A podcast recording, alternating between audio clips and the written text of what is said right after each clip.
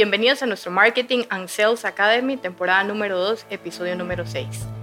Hola Noé, un gusto estar contigo nuevamente. ¿Cómo has estado? Hola Fer, qué gusto saludarte. Todo muy bien, muchas gracias.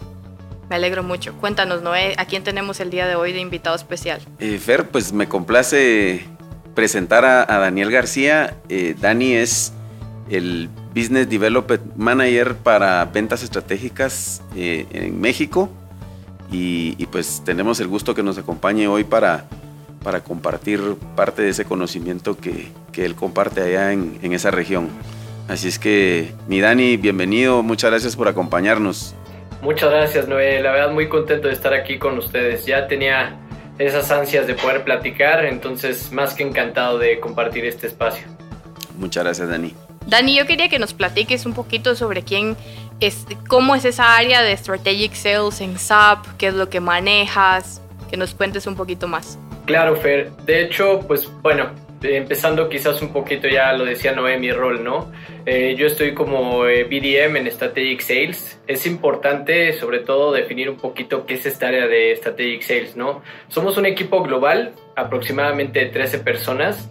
Estamos enfocados en encontrar modelos de comercialización que nos permitan obviamente llegar a un volumen eh, importante y lo que hacemos básicamente alrededor del mundo es importar esas buenas prácticas para poner en marcha tanto nuestra solución de Business One como by Design, eh, de tal forma que podamos llegar ya a, volúmenes de, comercialización mucho más importantes, ¿no? Básicamente ese es el enfoque que tiene el área. Eh, en Latinoamérica específicamente tenemos a cuatro BDMs. Yo estoy basado en la Ciudad de México y represento obviamente el territorio de México y, y parte de mi rol está 100% enfocado en que podamos encontrar estos le llamamos nuevas rutas de mercado, estas nuevas rutas de mercado eh, en territorio mexicano para que podamos de alguna manera impulsar tanto BYD como eh, Business One en todo lo que es el segmento de pequeña y mediana empresa.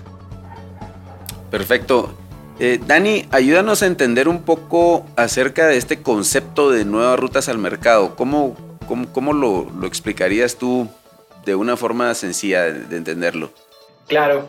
Mira, Noé, básicamente las nuevas rutas a mercado pasan por un modelo comercial a través del cual SAP en conjunto con su ecosistema lo que busca es eh, encontrar un volumen, una vertical, un clúster a través del cual pueda posicionar las soluciones tanto de Business One como de By Design, ¿no?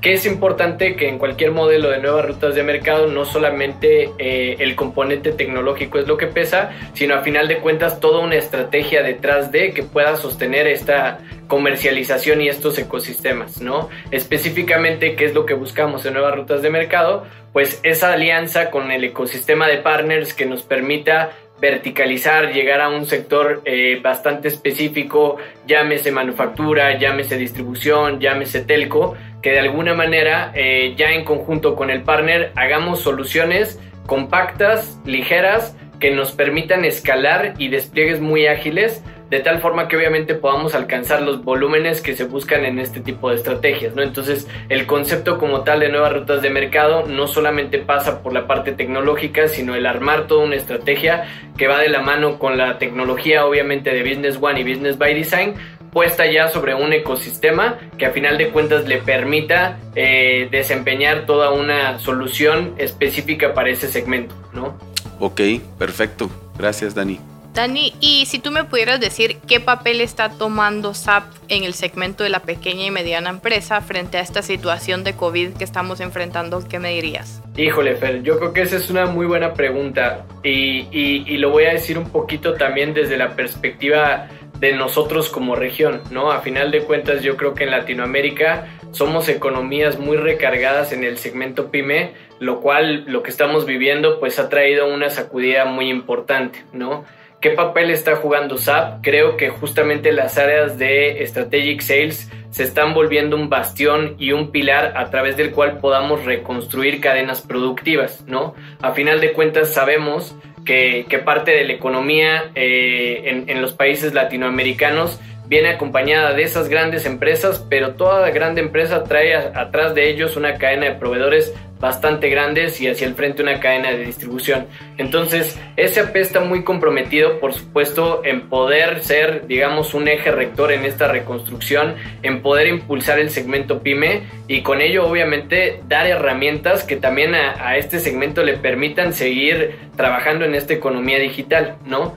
Eh, si me lo preguntas y hablando quizás un poquito eh, en números de, de, lo que es el territorio mexicano, acá tenemos un eh, volumen aproximado de 4.5 millones de estas unidades económicas, ¿no?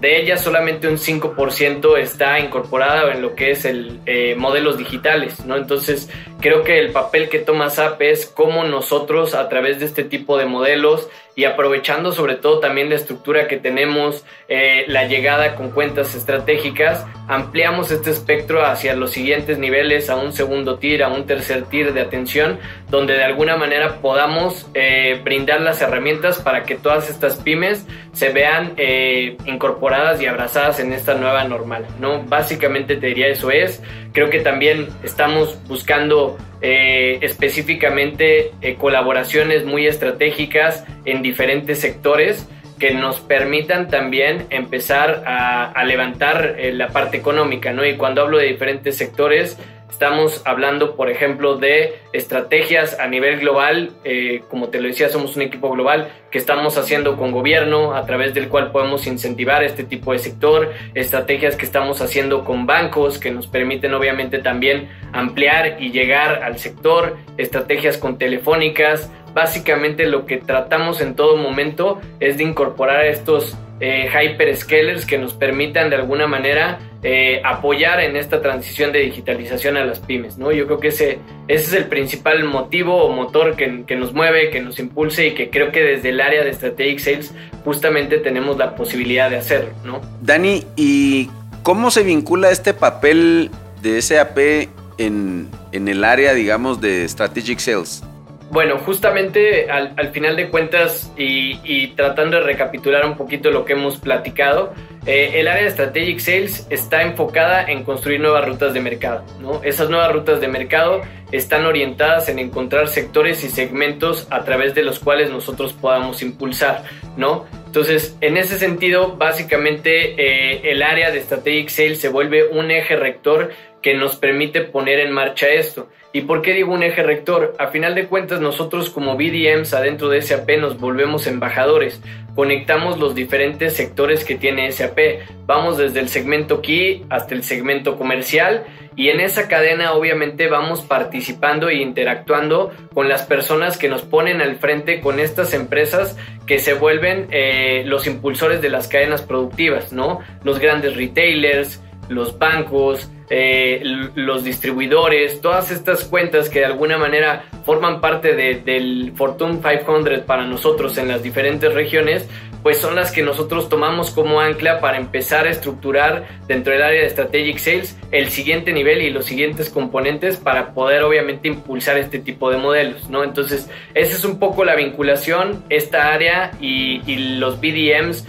nos encargamos de alguna manera de hacer esta eh, este empate de, lo que es el segmento pyme con las empresas ancla y con los hiperescaladores de tal forma que podamos obviamente encontrar estas estrategias de volumen y con ello obviamente arrancar junto con nuestro ecosistema a poner soluciones que en el mercado hagan obviamente una diferencia tanto para este, la empresa Ancla como en este caso para la pyme. Mi Dani, yo sé que ya hablamos sobre los hiperescaladores, pero ¿me podrías dar un ejemplo o podríamos detallar más? Sí, y, aquí sí quiero hacer un paréntesis porque a veces también en, en, SAP estamos como muy acostumbrados a nuestros términos, ¿no? Y de pronto también cuando escuchamos el término hyperscaler, típicamente lo relacionamos a lo mejor con los proveedores de hosting, ¿no? Aquí la realidad es que un hyperscaler se vuelve cualquier entidad que tenga eh, como parte de su operación una cadena al frente o atrás de ellos que de alguna manera detone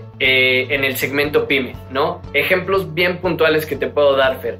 Un banco siempre va a ser un hyperscaler. ¿En qué sentido? El banco tiene un, un, tipo de cliente que es retail, las personas como nosotros, y tiene un tipo de cliente que es empresarial. Ahí entra un segmento pyme, entra un ecosistema y la manera de llegar a través de un banco es mucho más accesible para tener justamente acceso a todo este ecosistema, ¿no? Las telcos, los marketplaces, las empresas, obviamente, que platicamos hace ratito como distribuidoras, este, en diferentes verticales y segmentos, siempre van a traer un ecosistema detrás que los esté impulsando. Entonces, el concepto de hyperscaler justamente refiere a eso, ¿no? A aquella entidad que traiga un ecosistema operativo que lo respalde eh, para poder obviamente servir toda su cadena.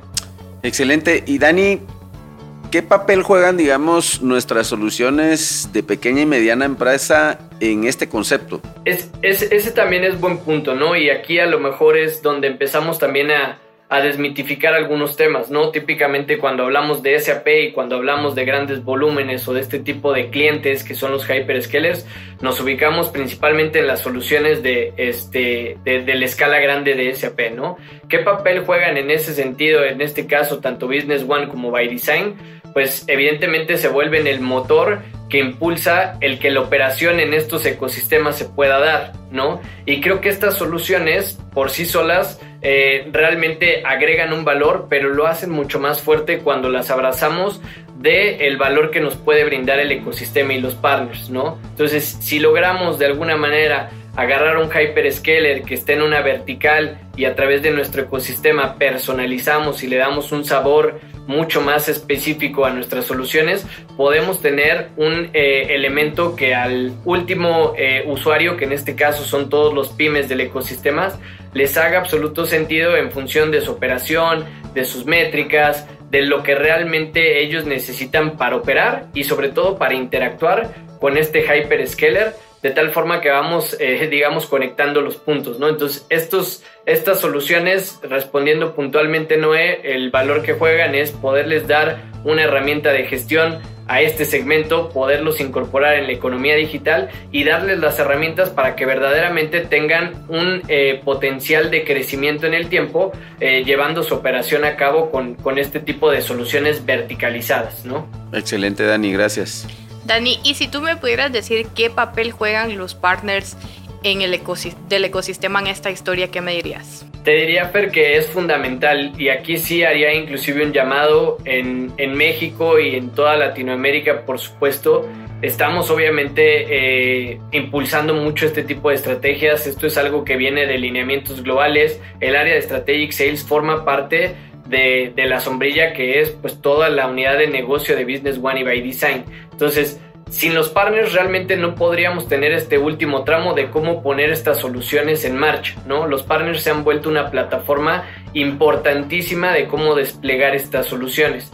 Y cuando digo importantísima es porque ellos también a través de estos formatos de nuevas rutas de mercado se han encargado de poner modelos completamente diferenciados que permitan realmente eh, desplegar estas soluciones en tiempos muy acortados, con eh, detalles muy verticalizados y que atiendan hacia ciertos sectores con lo cual obviamente esta pieza final que es el partner, pues se vuelve el motor de ponerlo en marcha en el ecosistema, el, el motor de poder soportar y operar esta, este, ¿cómo se llama? Estas soluciones y sobre todo también los creadores en conjunto con nosotros de esos modelos comerciales que nos permitan estar sirviendo en este caso al segmento de pequeña y mediana empresa. Entonces, eh, eh, el, el, el, valor de un partner es, es fundamental, es, es una invitación obviamente también que esto a, a partners que a lo mejor no lo han explorado, también empiecen a, entender un poquito más, que sepan cuáles son las prioridades que también dentro de SAP tenemos y cómo ellos van a ser un vínculo importantísimo para que esto se lleve a cabo. Dani, eh, yo te quiero hacer una pregunta basado, digamos, en, esa experiencia que tú tienes desarrollando todo este tema de nuevas rutas al mercado. Eh, ¿Cuál crees tú que sería ese llamado, digamos, para nuestro ecosistema? Bueno, yo, yo creo ahí, Noé, este, lo primero que tendríamos que hacer, y, y esta es una invitación obviamente de, desde la perspectiva del equipo de Latinoamérica, es que el ecosistema conozca que existe el área de Strategic Sales, ¿no? Y que cada uno por región tiene a un BDM, que sería un par mío eh, que puede de alguna manera ayudarlos y encaminarlos en toda esta nueva aventura, ¿no? Porque bien lo dices, se tiene que armar un nuevo modelo. Entonces, el primer llamado sería conozcan a su, a su BDM, ¿no? Tenemos cuatro BDMs, uno para México, que lo represento obviamente yo, tenemos una persona en, en, norte que es Nathan y Angarita, tenemos una persona en sur que es eh, Guido Libonati y tenemos una persona en Brasil que es Eduardo Ferraz. Entonces, el primer punto eh, y mi primera recomendación no es conózcanos, ¿no? O sea, acérquense a nosotros, tengan curiosidad, pregunten. Y aquí creo que algo que es bien importante es que la creatividad no se limita, ¿no? Estos modelos dan apertura a muchas verticales, a mucho tipo de empresas y, y el primer punto sería conocerlos, ¿no? Segunda instancia, yo creo que recomendaría mucho a los partners que de alguna manera pudieran hacer un barrido una vez que ya tienen una plática con nosotros de dos cosas. Primero, de qué tipo de clientes tienen eh, dentro de su base instalada, porque a veces ahí está el principio de un gran ecosistema, ¿no? Y te pongo un ejemplo, a lo mejor soy alguien que en alguna de las regiones tengo dos o tres distribuidores de una telefónica, ¿no? Como parte de mi base instalada. Perfecto, ya tengo un modelo a través del cual he identificado cuál fue la necesidad de ese distribuidor, cuál es el valor que le estoy agregando, cuál es un poco el requerimiento que él plantea para poder tener una operación eh, sana, ligera, que lo permita crecer, ¿sí me explico? Entonces, una vez que identificamos esos dos o tres ejemplos, lo que hacemos nosotros es ver cómo lo escalamos, ¿no? ¿Cómo lo podríamos escalar? Oye, eres un distribuidor de esta telefónica, ¿por qué no hacemos un equipo en conjunto con tu BDM? Tocamos las puertas adentro de ese AP, vamos con esta cuenta y le planteamos un esquema top-down en vez de bottom-up, ¿no? De la telefónica hacia los distribuidores en vez de ir distribuidor por distribuidor, ¿no? Entonces, el, analizar, el revisar, el tener como una constante dinámica de estar eh, explorando la base instalada, creo que hace mucho sentido para que a partir de ahí entendamos cuáles pueden ser estos este, ecosistemas, ¿no? ¿Cuál sería la segunda tarea, además de revisar la base instalada? Creo que cada partner eh, se distingue obviamente por algún tipo de vertical, ¿no? Nosotros traemos un lineamiento y, seguramente ustedes, sobre todo Noé, tú que lo vives en cancha con los partners, de poder verticalizarlos, de identificar un nicho donde ellos son buenos y de exponenciar eso, ¿no? Entonces, si hay un nicho sobre el cual uno de nuestros partners tenga un potencial importante, también puede ser un punto de partida. Oye, fíjate, soy alguien muy bueno en manufactura automotriz, ¿no? Bueno, tenemos un punto de partida para encontrar un clúster de segundo tier que pueda atender a alguna de las armadoras, ¿no? Oye, soy un partner muy recargado en temas de eh, no sé, sector financiero, a lo mejor ahorita estoy muy metido con fintechs, perfecto. Tengo un punto de partida para empezar a, crecer de ahí hacia arriba, ¿no? Entonces, ese creo que se vuelve un, elemento también medular y una recomendación obviamente hacia los partners, de tal forma que tengan esa estructura de, no solamente checar la base instalada, sino potenciar las verticales en donde ellos estén, ¿no? Ese sería el, segundo de mis recomendaciones.